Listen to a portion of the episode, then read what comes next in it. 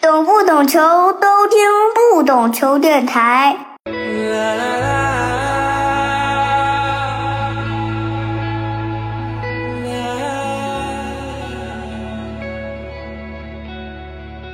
欢迎收听不懂球，我是主播大萌。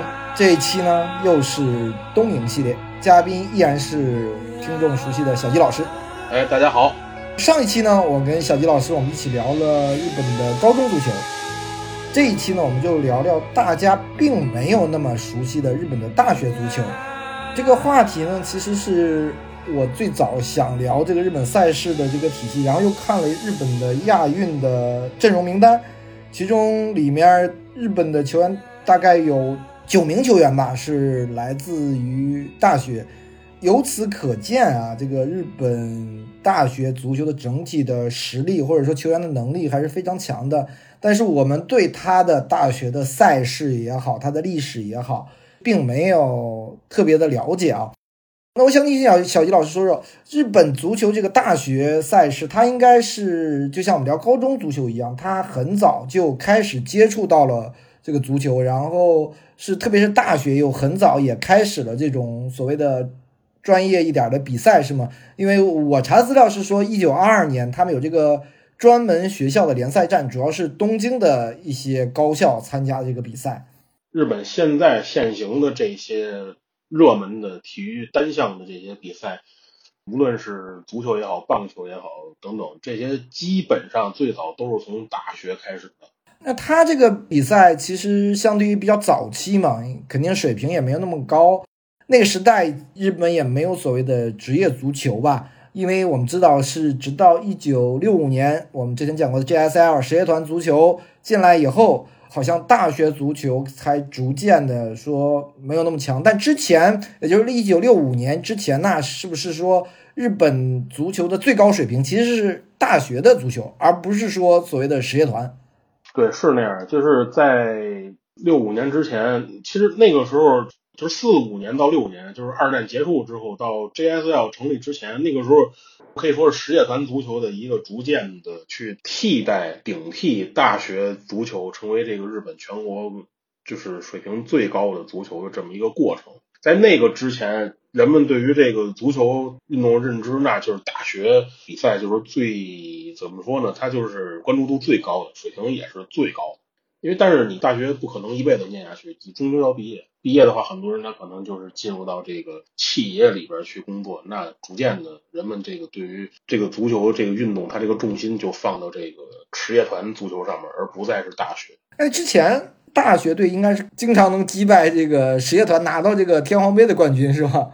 对，因为那个年代，他日本没有真正的职业联赛。那这些球队，你不论是大学生也好，还是说这个社会人这些球队，他们通通都是业余球员。那业余球员这个水平实际上还是半斤八两，不分伯仲。所以说那个年代大学的足球，它从这个二几年开始就成比较成体系的这么来踢，那它的历史肯定要比实业团要悠久一些。所以说那个时候大学它还是有很大优势。你看那个天皇杯，这个最早的那几届冠军，那基本都是这个大学的球队，都是学校。一九六六年，早稻田击败了东洋工业，也就是现在我们的国脑三剑，是吧？是最后一个夺得天皇杯的大学球队。那之后就再也没有了。对对对，这个时间点很重要，因为一九六五 JSL 成立，一九六六早稻田最后一个冠军。对对对，因为之前咱们讲这个实业团足球也讲过，因为实业团它这个联赛 JSL 真正成立之后，这些大企业它其实为了招揽。这个球员嘛，也是用了很花了很多的心思，也花了一些钱，甚至你说像那个养马，对吧？养马这种队，他还就是请这个日裔巴西人，对吧？来这个日本队踢球当就当外援，对不对？所以说其实他们投入很多，那大学生渐渐的去踢不过他们也是正常。最后一次有大学进入到天皇杯决赛，应该是一九六九年吧？立教大学一比四输给东洋工业，那应该就是最后一次。从此之后再也没有大学能够打进这个天皇杯的这个决赛，就更别说职业化以后，职业化以后这个就更挨不着了，对吧？哎，那日本这个在一九六五年之前，它有一个叫什么东西学生蹴球王座决定战，这是一个什么性质？相当于关东和关西吗？因为它叫东西学生吗？那个时候其实是之前咱们说实业团的时候应该也介绍过，实业团他们也有类似于这种，就搞个东西对抗，对吧？东日本、西日本，然后分别选出自己的冠军。你看那个之前上一期咱们介绍那个关公杯，关公杯那个超级联赛不就是分东区跟西区吗？最后他们年底会打一个总决赛似的。日本很早以来就是有这种类似的这种这种赛制。那时候这个东西学生蹴球对抗王座决定战，就这个人听着就特别中二。对，这个就一直以来就是很长时间以来就被当做这个日本大学的这个这个真正的一个这个全国大赛的决赛。那时候天王杯都排不上号啊，就天王杯都没有这个火。对，没有这个。就那时候大学很多球队派人就踢天王杯，就感觉就闹着玩一样。对，就跟那个现在日本队他派这个大学生这么和一些这联赛的这种年轻球员组一个队踢亚运会，是吧？他觉得这个不是很重要。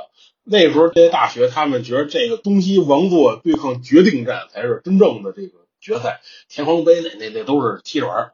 那时候那个人们那心态就是这样，可见。那个时候，大学足球在这个 JSL 成立之前，在日本国内，它确实在足球这个层面，它代表的就是一个最高水平，关注度是最高的。另一个我查到赛事是，这个早庆足球定期赛是早稻田大学跟这个庆应大学这两个高校的。对，庆应义塾，这个是不是有点像这个英国的这个什么牛津剑桥什么这个赛艇比赛那感觉，对吧？对。对这个早庆，你要是站在庆应义塾的立场，就叫庆早。无论怎么叫，反正通称现在叫早庆战。早庆战最有名的当然是棒球，但是日本的这个早庆战的这个足球其实历史也很悠久。这个早庆战二四年就开始了，对吧？一九二四年它就是举办了第一届。这个两个大学，一九二一年，呃，庆应义塾大学它成立足球部。一九二四年，早稻田大学成立自己的足球部，然后一九二五年就已经成立了这个现在这个关东大学足球联赛这个前身，叫这个当时这个东京的这个各高校这个足球联赛，它这个日文这个原名不大好翻译啊，不大好翻译，咱们就叫它这个东京高校这个联赛吧，就成立这个联赛。其实早庆战由来已久。这两个大学是东京，可是最那个年代是最强悍的两个大学。关东地区就是这两个是最强的。关东那边可能是关西学院大，他们那个比较厉害，神户大学等等。呃，关东地区就是这两个学校是最强的。一九零二年，他们被认为是进行了这个体育上面第一次早庆战，是柔道啊。但是这个柔道呢，很快就打了一年，一九零二年打了一次之后就终止了很长一段时间。所以说，现在普遍认为的是，这个最早的早庆战是一从一九零三年开始的这个棒球早庆战。你想，棒球的早庆战是一九零三年开始，足球的早庆战是一九二四年，就是早稻田大学成立自己的足球部，然后之后才开始。你想，它中间差了二十年时间，对吧？也行看出这两个运动在日本发展的这时长是不一样的。但是无论如何，早庆战已经成为这个日本大学体育的一个名片式的一个这么一个定期的，这俩学校可以说就是死敌了啊，各方面都要争一争。有早庆战也引出了这个大学的这些各种各样的赛事。你像这个现在日本的大学的棒球有一个东京六大学棒球联赛，这个东京六大学最早就是由早庆战，它是逐渐从早庆战发展过来，最早就这两个学校。后来就是融入了什么法政大等等这些大学，最后成了六个大学，他们自己组的联赛。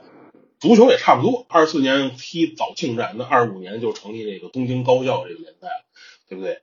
他这个早庆战好像还有很多这个王室成员都去现场看，对吧？对对对。然后这个一九九四年的时候，当时的这个德仁皇太子，那就是现在的天皇，现在的天皇，当时还是皇太子嘛。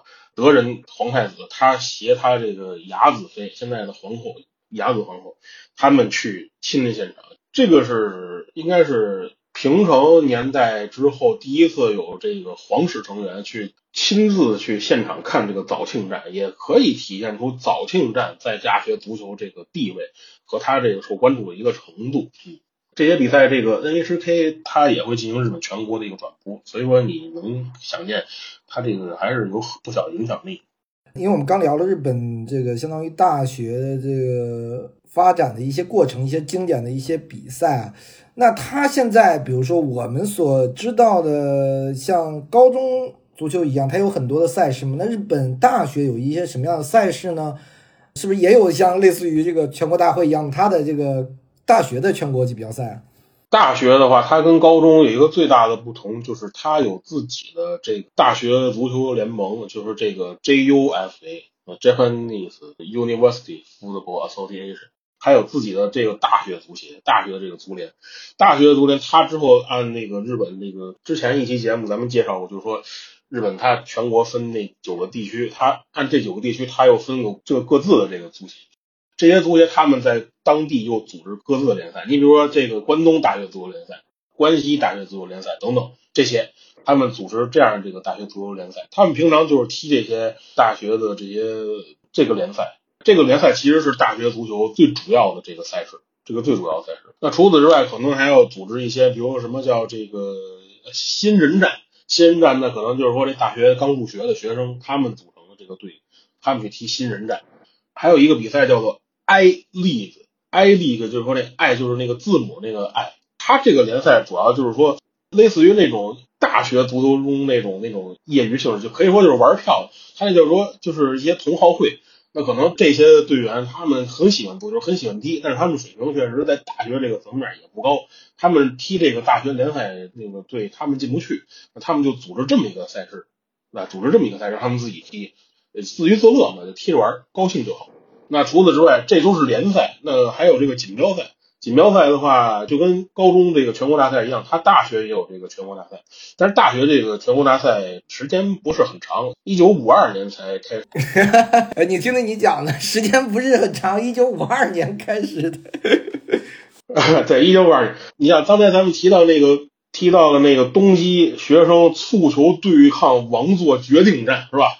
这个为常年以来，从二零。一几年吧，开始就是被认为是学生高大学里边最强的这个比赛，它就是逐渐是代替这个赛事。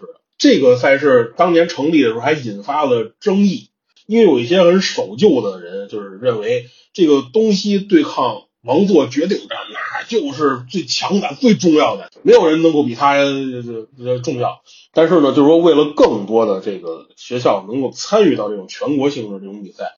他们最后还是就是在五二年就成立了这个全日本大学足球锦标赛，就是这么一个一个过程。后来逐渐的那个东西对抗王座决定战踢到一九六五年嘛，然后就就取消了，就终止了，不再踢了。它毕竟那个是应该范围没那么大，是吧？对，它那个不像这个全国全国竞技比赛赛，你可能所有大学都会参与，对吧？对对，他其实就是能够让更多的球队能够参与。但是这个大学这个全国这个赛事。他最后在这个决赛圈阶段，他只有二十四个队，这个跟那个高中那个没法比啊，这只有二十四个队。我们上一期讲了日本的高中的大赛是四十七个都道府，再加一个这个东京，是吧？东京是两个队儿。那他这个二十四个队是是名额是怎么分配的呢？他也是经过历史的一些变迁。最早的时候，因为咱不说嘛，这个赛事跟那个东西对抗那个决定战是有争议的，那时候好些队对这个不感冒。所以最早最早这个赛事是采取的是自由参加，你只要愿意来就可以参加，是这样的。后来就演变成什么呢？就是各地方的这个大学的这个足球协会、足球联联盟，他们自己去选十六个队参加。那时候是十六个学校的时期，这样就捉对厮杀，对吧？十六个队不就能打锦标赛了？对对对对对，这个是后来就开始现在的这个现行的这个赛制，就是说。就有点类似于这个高中的这个这个赛事的这个方式了。它就是根据这日本这九个地区，这九个地区呢叫北海道、东北、关东、东海、北新月、关西、中国四国九州。这个之前节目咱们都介绍过。按这九个地区分配，每个地区给多少个名额？你比如说，那关东这边实力比较强，他就分配五个名额，对吧？那北海道相对就东北这边他就比较弱，他这个各地每个地区就分配一个名额。这就像那个世界杯是吧？你亚洲就少点，欧洲多点啊。对，这个九个地区分配完了，就一共就是二十个名额，剩下四个名额呢是他这个这九个地区的没被选出的那个队，他们会打一个跟类似于那种附加赛，对，资格队附加赛。这个时候他们再选出三个队，这三个队选出呢，就是这个就实力相对就比较弱了。那最后还有一个赛事，那就是那个总理大神杯的冠军。呃，给一个名额，这个总理大臣杯，这个也是个相当于杯赛性质的比赛，是吧？对，这也是日本大学一个比较重要的杯赛性质的这个这个比赛也挺有意思的。今年的这届总理大神杯是应该是刚踢完，应该是九月十号踢的决赛，最后是这个复试大学是二比一赢了这个关西学院大学，这是今年的这个这个冠军。这个比赛其实历史也不是很久，嗯，应该是从七几年还是哪年开始的这么一个锦标赛。那日本的这个联赛的这个体制，大学的话，那是不是就是平时那就是有我们刚讲的这个地区的联赛，那就是关东的大学联赛啊，什么就这这种比赛。那夏天就是总理大臣杯，然后到冬天就是这个全国锦标赛，基本上是这么一个赛事的结构的构架，是吧？对对对，他这个足球大学足球这个联赛踢的时间挺长的，他应该是中间可能休息一段时间，夏天的时候，他肯定是要配合这个学生这个学期来踢的。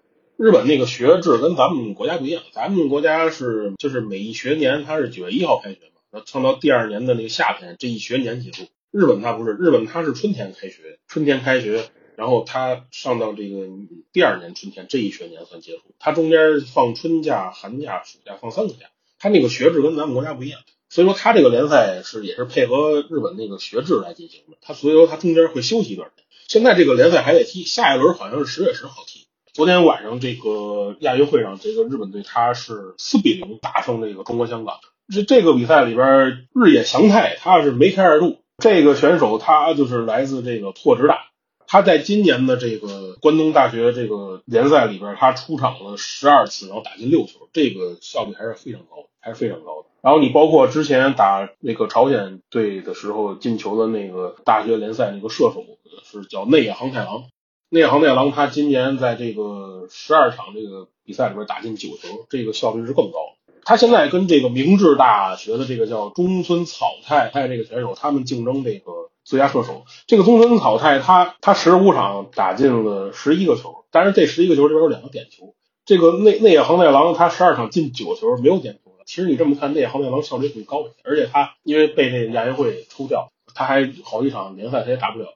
因为日本队这次亚运会他本来带的是那个是东京 FC 吧，那个十八 U 十八那个前锋叫熊田直纪。呃，小熊天之际，那个是日本未来被给予厚望的一个高中锋。他后来因为小伤，他就不来了。不来，最后就把这个大学射手王聂恒太郎请了。你看他缺席了好几个联赛，但是你看他现在还是能够竞争这个大学联赛最佳射手，所以说他实力还是挺强的。哎，他这个总理大臣杯也是二十四个队吗？还是怎么着？他其实是从那个全日本大学这个锦标赛之后，他是衍生出来的这么一个一个赛事。因为可能大家那时候就是人们觉得，可能光有这么一个赛事不能满足这么些球队踢比赛这么一个需求。对，所以说就是伴随着这个全日本足球大学锦标赛一个赛制的改变，然后就衍生出来这个总理大臣杯。日本这个还挺有意思啊，有天皇杯，我们之前讲的高原宫杯，然后总理大臣杯是吧？相当于一些社会主义国家什么部长杯是吧？市长杯。啊，对对对对对，你可以这么理解，挺有意思的。那他这个名额呢，跟好像是不是跟这个我们所谓的全国锦标赛的这个名额有有一些差别？为什么有些差别？他这个跟全国那锦标赛的区别，其实就在于二十四个队是完全的按那个九个地区来分配。就是他们各地区打这个锦标赛的那个排名最靠前那几个队去打。你比如说关东给七个名额，那就是那个他们关东地区的锦标赛的排名前七的球队去打啊，就这么简单。他这个是非常简单的，就跟高中那个赛事是一样的。你像高中全国大会，那足球是四十八个队，那就是每个赛区四十八个赛区的这个冠军能够进，呃，就跟那个差不多。他这个很简单。但是你看，关东这次就有七个队，对吧？对，关东就有七个队。这是关东，因为有东京都在，那很多好的大学，包括最早的这个关东这个大学联赛，是吧？都是在这儿。这个地方肯定是日本相当于大学足球跟是不是跟高中足球最大的不同，就是高中足球看起来其实分布还算比较平衡，但一到大学的话，那关东和关西呢就会比高中的时候要强多了，是吧？对，在大学层面，关东跟关西的话，那就比在你像高中，咱之前也介绍那些足球强校，来自可能日本全国各地哪儿都有，对不对？你像刚才咱们介绍说青森山田，那青森县，它在日本算是一个经济不是很发达的县，那个地儿最有名种苹果，种苹果，很很靠北，很冷。呃，包括咱们刚才提到这个东福冈，东福冈它不仅足球强，它的棒球、篮球等等，它在日本的高中体育里边都算是比较有竞争力的一个队。那福冈它是在九州，那在日本很南边那个地方。它到大学这层面就不一样，大学因为历史原因就造成它这个大学普遍集中在东京，呃，集中在可能大阪这一附近。大学这个体育里边，这个关西学院大，简称叫关学，关西学院大也是非常强的一个学校。这个学校其实最有名的是他们打什么呀？打那个美式橄榄球。日本的这些学生，他们不光打英式橄榄球，不光打 rugby，他们也打这个 American football，呃，那个是非常强的。咱们知道这个美国 NFL 每年决赛叫这个超级碗，这个。日本的大学，他们每年有一个比赛叫做甲子园碗。甲子园不光打棒，不光给学高中生打棒球，他们大学那个美式橄榄球那个决赛就在甲子园打，叫甲子园碗 c o s i a n Bowl，这每年也搞得也是声势挺浩大，挺有意思的。这关西学院呢，他在大学体育里边也是非常强的。除此之外，刚才咱们提到庆应义塾、早稻田大学这些比较强，包括这个除此之外，还有这什么法政大、国士馆大、那什么中央大。大学这方面还有那三元勋这个母校筑波大、顺天堂大学，这些学校都很强。他们其实不光足球强，尤其像早稻田、庆应、什么国士馆这些学校、中央大学这些学校，不光他们大学的体育强，他们附属的高中体育也非常强。所以，这些都是一脉相承。你刚讲这些学校是不是基本都是东京都的大学？除了什么关西学院大、什么大阪体育大这些，基本都是在关东地区的。你像。法政大、早稻田、庆应义塾、国士馆，这些全都在东京。筑波大学它不在东京，但它也在关东地区，它在茨城县。因为我们知道那个有一个叫香根一传嘛，对吧？为什么是东京到香根一传？它就是主要是东京都的一些大学，大学比较多嘛，所以才最后搞出来这么一个比赛。你你关西就没有类似于这种比赛吗？对，因为关西虽然它也强，但是关西它的学校数量就没这多，而且关西那个地区它的这个强校，它就集中在关学跟这个关西大，就关西学院跟关西大学就这两个学校，它不像关东地区学校多，而且强校也多，这个可能是他们最大的一个区别。因为我们觉得刚讲的这个早英战嘛，早庆战啊，早庆战。呃，那是不是这个早稻田大学是相当于日本出产名帅也好，球员也好，是是最多的一个大学呢？因为我们知道川原三郎啊、冈田武史啊、西野狼这些都是早稻田大学毕业的，包括他的成绩也是，因为他的关东联赛的话，现在应该是拿了二十七个冠军吧。大概九十多届嘛，一九二四年开始。对，可以这么说。其实早稻田大学跟庆应义塾，他们在这个足球这块，他们这个优势是非常明显。你包括咱们说的那个最早的那个东西学院那个对抗赛，也是早稻田是次数是最多。他一共那个比赛从一九二九年第一届到一九六五年第三十七届，他这个早稻田他拿了十三届。所以说，你不论是最早的这种大学赛事，还是后来这些大学赛事，早稻田都是非常强的这个学校。当庆应义塾也不怂啊，但是只能可能说，确实没有这个早稻田他的成绩那么好。本身他们又都处在这个关东地区，所以说他们本身在关东这个区域，他们自己就得竞争。那日本足球有没有所谓的这个早稻田派啊？因为那么多呃重要的人物都是早稻田大学毕业的，我不知道日本足协啊各种这个他内部这我们所谓的江湖有没有这个特点？其实你要说有还是有的，但就是说。然后他可能就是不是那么明显，因为这个东西，他这个足球这种派系的话，他最早呃在职业化之前他是很明显的，那在职业化之后，随着职业梯队培养出来的这个球员的数量的变多，那他这种影响力他就是逐渐的去下降。那你要说早稻田大学，他早年间就是在那个实业团足球。包括那个 JSL 刚开打的时候，实际上就说早稻田跟庆应义塾的这些毕业生，他们对于这个足球的日本足球影响非常大。你比如说那前那前有一个日本足球界有一个词儿叫学阀，你说咱们都知道财阀，那对吧？那就大资本家那种那种垄断式的那种。那时候有学阀，学阀指的就是早稻田跟庆应义塾，因为这两个学校的毕业生，他们往往能够进入那个丸之内御三家。JSL 联赛刚兴起的时候，它对于日本足球的影响力是巨大的。完之绿三家之前咱们讲职业团足球有介绍过，那就指的是这个古河电工、呃三菱还有这个日立。你想，完之绿三家对于日本足球影响力大，就在于这三家的很多人，他们后来都进入到日本足协。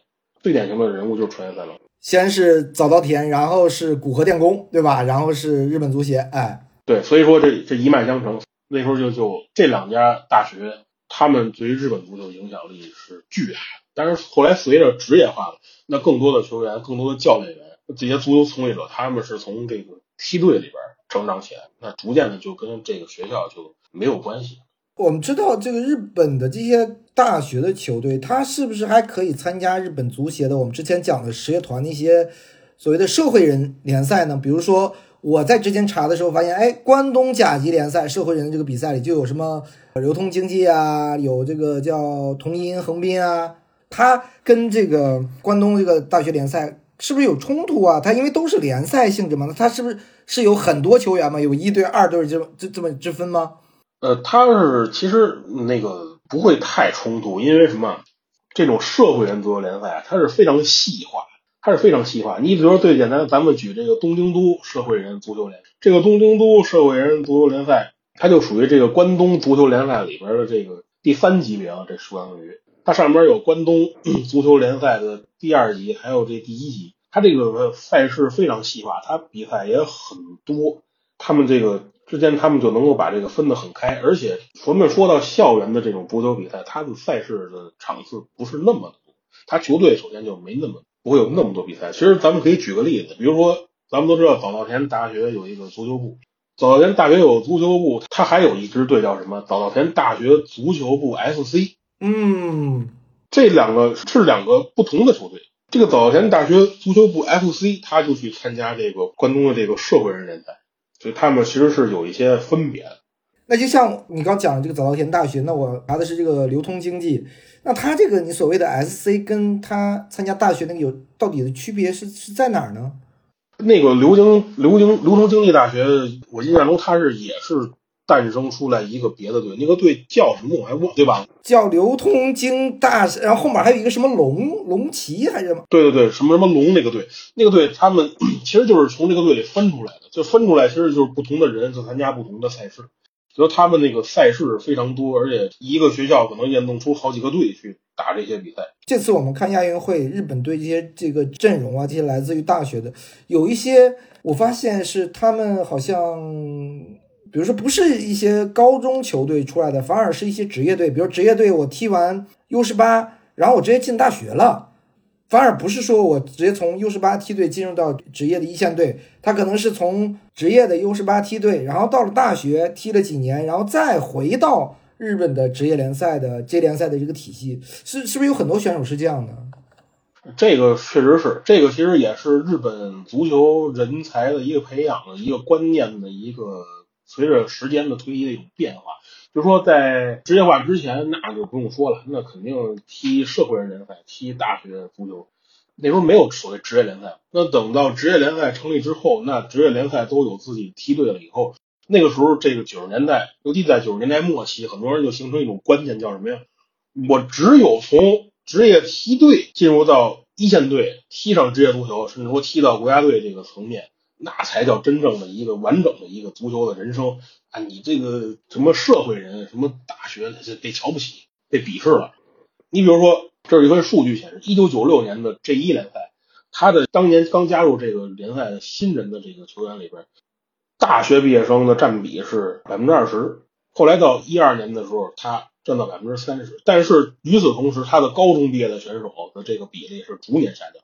最高的时候，九十年代时候，高中毕业的选手占比可能达到百分之五，但是它会逐年下降，逐年最后下降到现在可能就是百分之二二十可能都不足。所以说，这个就是体现出这个球员他在这个职业生涯规划，包括这各球队他人才培养、人才选拔的这个过程中，他一种关键的变化。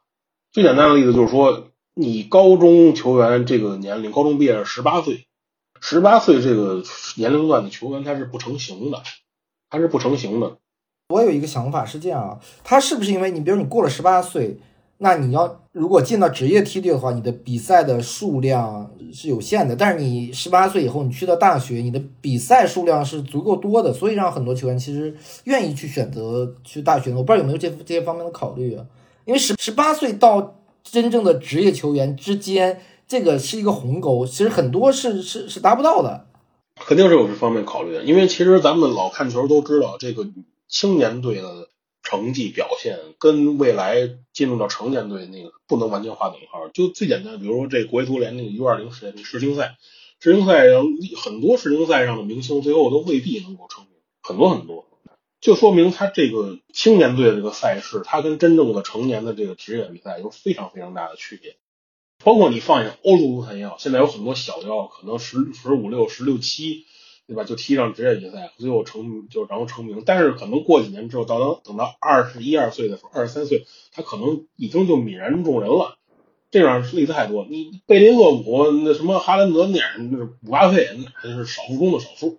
咱们之前聊这高足球就说过，这么多年了，青人三田再强，他这些年可能给职业联赛贡献的这个明星球员，可能也就是柴崎岳，包括这两年的松木正。那。二零二一年，那个黑田刚带领那支村田真田，最后是赢了这个全国大赛冠军。那边认为是非常强的一支高中足球队，但是里边到现在能够在这联赛打首发的人只有松本永成一个人。所以说，这个高中毕业这个成才率是非常低的啊！而且你招揽这个高中毕业的孩子，你进入到职业队之后，你俱乐部是要花很大的时间跟精力是成本去培养他，而你培养半天好几年，他未必也能发挥出来。所以说，为什么现在很多职业队就是愿意去引进大学生？大学生球员的好处就是，他那个大学毕业那个年龄是二十二岁、二十三岁，他已经是一个成年人了，他的这个技术啊等等各方面能力已经定型了。他好不好，他有什么技术特点？你在大学那联赛那几年，大概也都看出来。他作为一个技战力加入到你这个球队，他对于这个球队有什么帮助？是打主力也好，是打一个轮换也好，有什么帮助？都是。显而易见的，它成本就很，所以说现在很多职业球队他愿意引进大学毕业的球员，那这就就是日本这种特殊的这种校园的体育的这种结构，它就是也让足球运动员他有了很多的选择的空间，他可以经过大学四年的一个沉淀与思考。我不知道你有没有这个数据或者说一些了解，就是日本这些顶级的所谓的这个大学的足球的强校。他的球员中，呃，是来自职业梯队的多呢，还是来自于所谓青森山田这样的高中的球员多呢？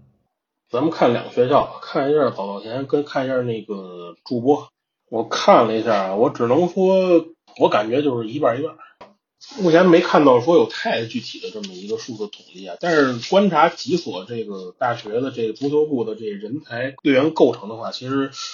感觉上就是一半一半。你比如说这个，刚才咱们提到早稻田大学，他有很多队员是什么一个情况呢？就是说，他可能说在这个职业梯队，他接受过青训的一个教育，但是呢，他也在这个高中的校队，他也踢过。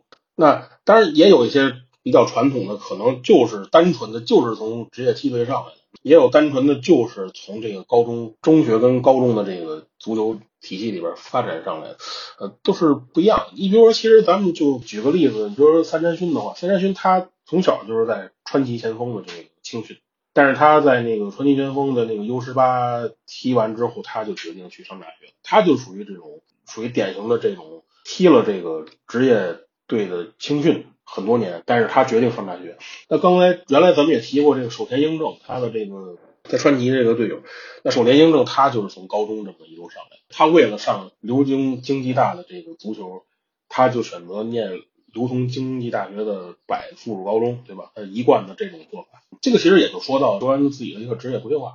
你像三山勋最典型的，他为什么他愿意这个上大学的原因，就是因为在六十八那个时候，当时我记得他跟田中碧是队友嘛，田中碧就应该是直接去的职业队，他就没有，他就去念大学了。那原因很简单，因为那个时候他在十八岁时候，他觉得自己踢不了这个，所以他说他需要那个大学足球的历练。他去筑波大学是读了这个，我没记错，应该是读了这个，包括什么膳食吧等等这方面，那个就是这种管理的这方面这个专业。他觉得如果自己踢不了职业足的话，学了这些东西以后未来在足球这个领域也能发挥一些作用。因为他这个相比于我们这个大学体育赛制来说，我们的是我上不了职业梯队，我才去大学读书，对吧？他是我一个一个路径，他这个是只是我选择不同路径，我我还可以绕回来，对不对？对对对对对对，因为这个就是也取决于你这个人家就是说他这个足球的这个环境嘛，他职业梯队，他说明他大学的足球的联赛。还是有一定水平的，那职业队愿意接受这个。我可以把它理解成为这是日本 J 联赛的预备队联赛。其实你也可以这么理解，你比如说那个曹晓都，他高中是在东福冈，然后大学是明治，对明治大，他在明治大，然后最后他就进了那个东京 FC 的，就被东京 FC 选上了。你看足球，当然足球它不像你像棒球，它每年十月份马上也快了，就这个每年都有这个选秀。棒球的选秀，他会从社会人球队选，他从大学联赛选，他从高中生选。这个有点像 NBA 那种模式，是吧？美国的模式。对，美国的体育基本都是靠选秀，对不对？那足球它因为流，它是继承欧洲的那种模式，它所以说它不存在选秀。但是你可以看到。日本的足球，它在面对高中毕业生，包括大学毕业生，它虽然不叫选秀，但是它也有选秀的那种影子在。你像那这联赛，它有那个特别指定球员的那种、那种、那种资格、那种名额，那就是说，可能这是一个大学，呃，三山群他在筑波大还在大学的时候就已经代表春季巅峰一线队已经出过场，他就属于那种特别指定球员。嗯，我这次看亚运名单他们的几个大学球员的履历的时候，就发现了这一点。就是他们在大学跟俱乐部之间好像来回切换似的。他这联赛，他每年给这些职业队，他有这个特别指定球员的注册名额。这些球员，他们现在可能就是一个大学生。这个大学生的话，那他大学毕业之后就要回到这个球队继续踢。你像三山勋就是最简单的、最典型的例子。他觉着自己当时踢不了职业，所以他去筑国大学读书。他在筑国大学逐渐的就踢上球，然后踢的还不错。呃，最后决定我要回到川崎前锋走职业这个道路，所以说等到他大学快毕业的时候，那川崎就把他注册为特别指定球员，那就在这些什么一些杯赛中就上场，就是这么一个情况。那他这个呃，我看到是不是呃有一些，比如大学球员，相当于被提前的指定了或者录用了？比如说我们之前我们看这个流经大阪。有好多球员被选到了这联赛，他到底是类似于试训吗？还是直接我给你发一个 offer 啊？这种这种感觉，他也是有这个怎么讲呢？他就是其实日本他管这种情况叫做内定，他叫做内定。它这个内定跟咱们中文说这个内定不一样，咱们说中文一说什么内定，可能感觉就叫走跟走后门似的，暗箱操作了是吧？啊，对，暗箱操作。它这个内定同样的两个汉字，但是它日文它里边，它这个意思就是说。比如说你去你去那个公司去应聘，对吧？你说咱们这边就叫就通知书，还可以发通知书，对吧？告诉你你被录取了。在日本这些都叫内定。你上大考上大学了，它也叫内定。你去找工作，人家聘用你了，也叫内定啊。就是这个，我这么理解，就像我们大学毕业生找工作，一个是你一月份就定下来了这个企业，我去毕业七月份去哪个企业；一个是我七月份毕业了，我去哪家企业面试，这是不同的概念。对，就是这样。所以说，这样对这些有内定的这些球员，他们的职业规划其实就已经写好了，就跟每年职棒那个选秀是一样的。那日本他这些足球这些媒体，包括一些球迷、一些个网友，他们也会写文章来总结每一年每一年的这联赛的球队，这个从高中、从大学拿到这个内定球员的这个这个名单，他们也都会去讨论、去分析，也挺有意思的。比如说，咱们举个例子，比如说。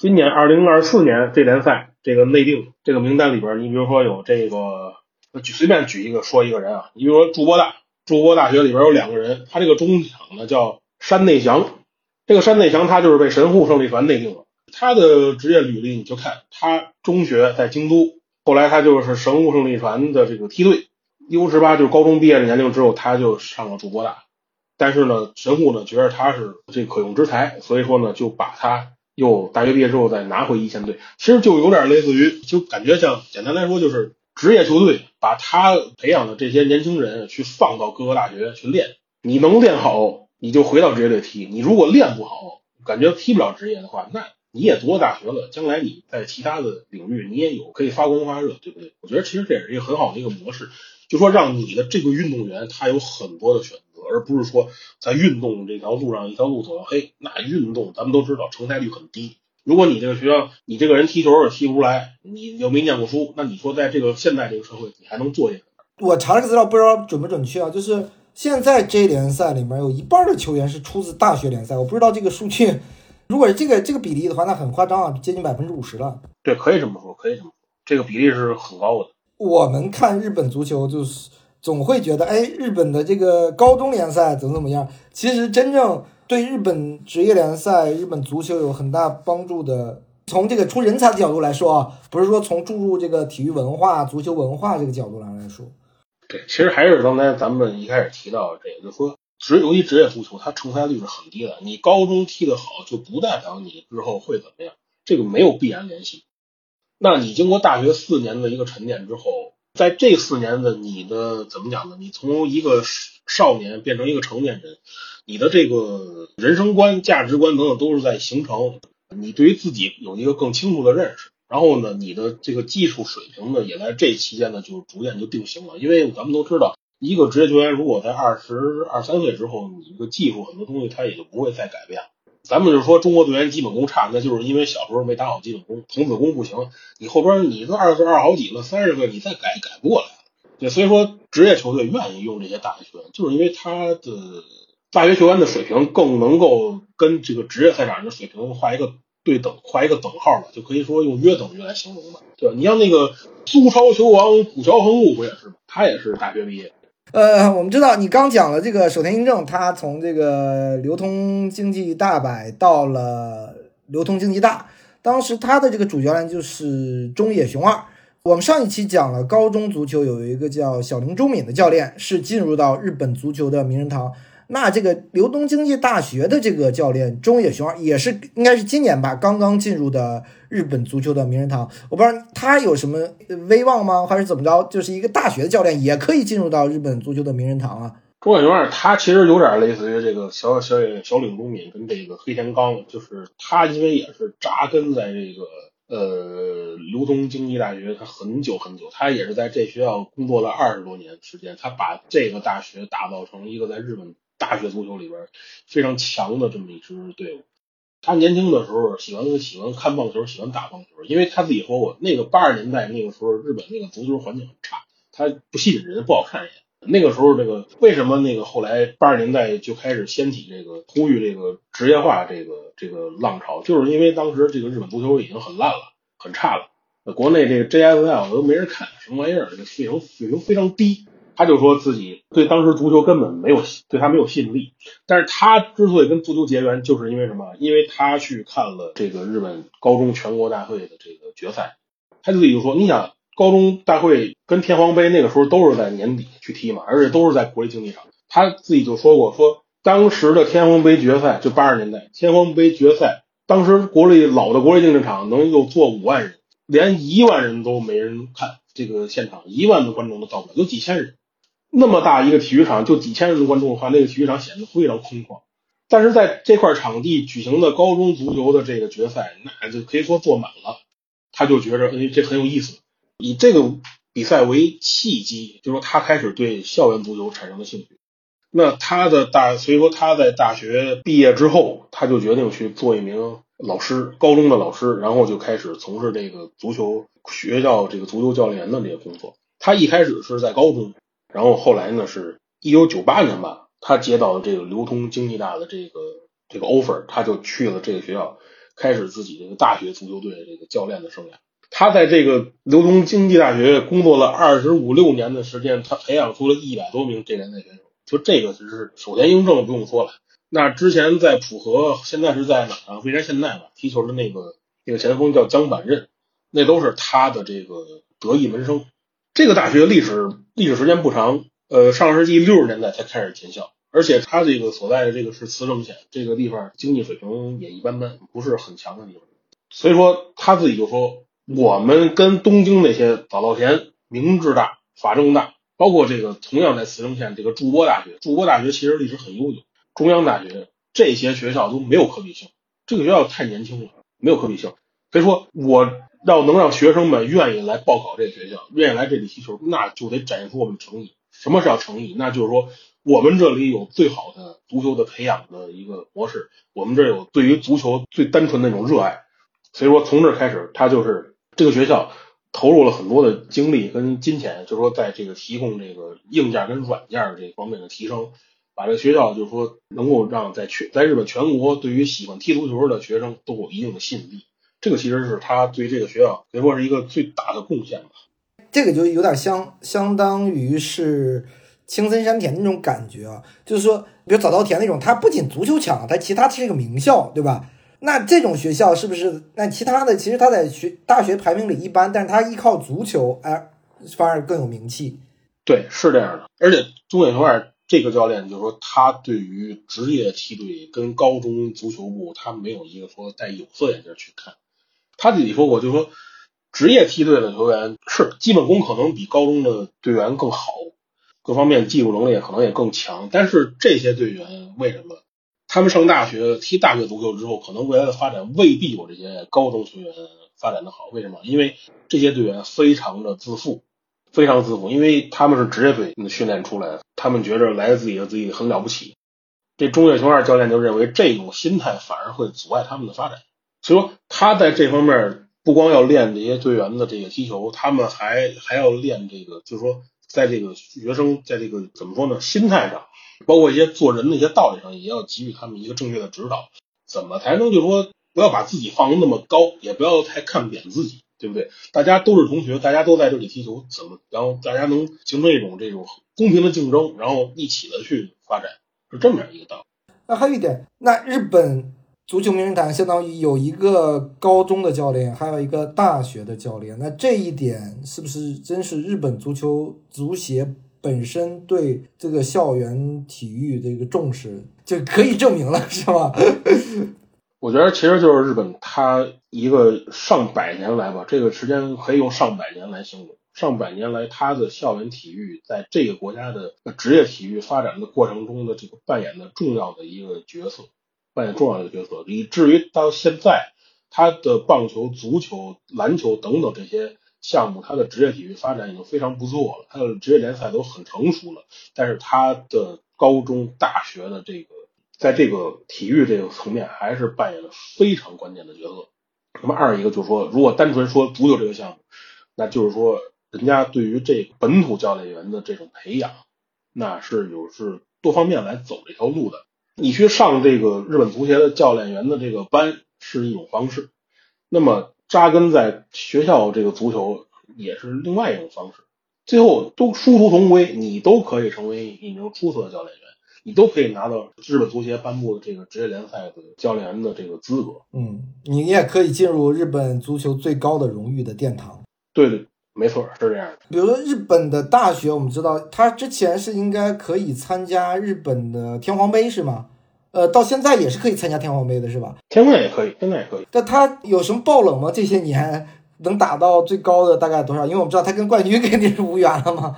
这个是有这个冷门的，因为咱们先说一下日本现在这个大学，他大学这个球队他参加天皇杯的模式是什么？因为先皇杯那个参赛资格是这么来分配的，就是你这个 J 一联赛的所有球队都可以参加，他就跟那个你看什么足总杯一样，他不是从那个第一轮开始踢。然后 J 二球队也要参加，然后就是这个 JFL 这个业余球队，它有一个名额。那 J 三它应该是没有名额的，是这么一个模式。然后剩下的这个资格就给到这个各都道府县的代表，每个都道府县他会出一个球队。所以说各大学的球队，他们就是通过这个都道府县这个代表的这个模式参与到现在。哦，他不是说给到了。比如说日本的这些大学的联赛也好，杯赛的什么冠军什么这些，而是说这个具体到当地的都道府县的一个一个选拔赛，是吧？对对，这些各都道府县他们自己要进行这个县内的这种锦标赛，这些大学球队跟这些社会人球队一起竞争，能不能踢出来，那你就来参加；踢不出来，那那就算，都都是这样。所以说，你像其实这些年，你像什么筑波大学、什么山梨学院大学这些，其实他们在当地。还都是挺有竞争力的，他们往往能连续的做到两三年连续的去代表当地去参加天皇杯，说明实力还是挺强。那，时间常在河边走，哪不湿鞋？呃，冷门也是有的。你像最近比较大的一个冷门，就是二零二一年那一年的天皇杯，应该是在第二轮，就是这联赛开始参加的那轮，东京卫上来就一比二，在那个加时赛输给顺天堂大学。第一轮他上来东京 FC 就被淘汰，而且是被大学淘汰的。这个当时也是那几，我记得那几天也是在日本的足球圈也引起这种讨论。呃，顺天堂大学那那年其实印象还还是给人挺深刻。他们在之后那一轮是对那个群马草津温泉也是拖到那个加时赛，最后加时赛是二比三惜败，没打进十六强，所以说挺可惜的，挺可惜的。咱们可以看一下今年这个二零二三年这个天皇杯，这是一百零三届了，一百零三届目前为止应该是已经踢到第四轮，第四轮就是十六强，已经没有大学球队了。今年的大学球队一般般表现，我看一下第三回战三十二强就已经是没有大学球队了，应该。所以说今年这个大学球队表现一般般。这些年来最好的成绩就是八强和十六强，大概这个阶段是吧？大概就是十六强之前吧，可能打到三十二，能淘汰这一联赛球队就已经很不了不起了。你要顺天堂那年是淘汰上来就把东京 F A 淘汰，这已经很了不起。好，呃，这一期我们非常感谢小吉老师跟我们聊了很多关于日本大学足球的一些话题吧，也感谢听众的收听，我们下期节目见。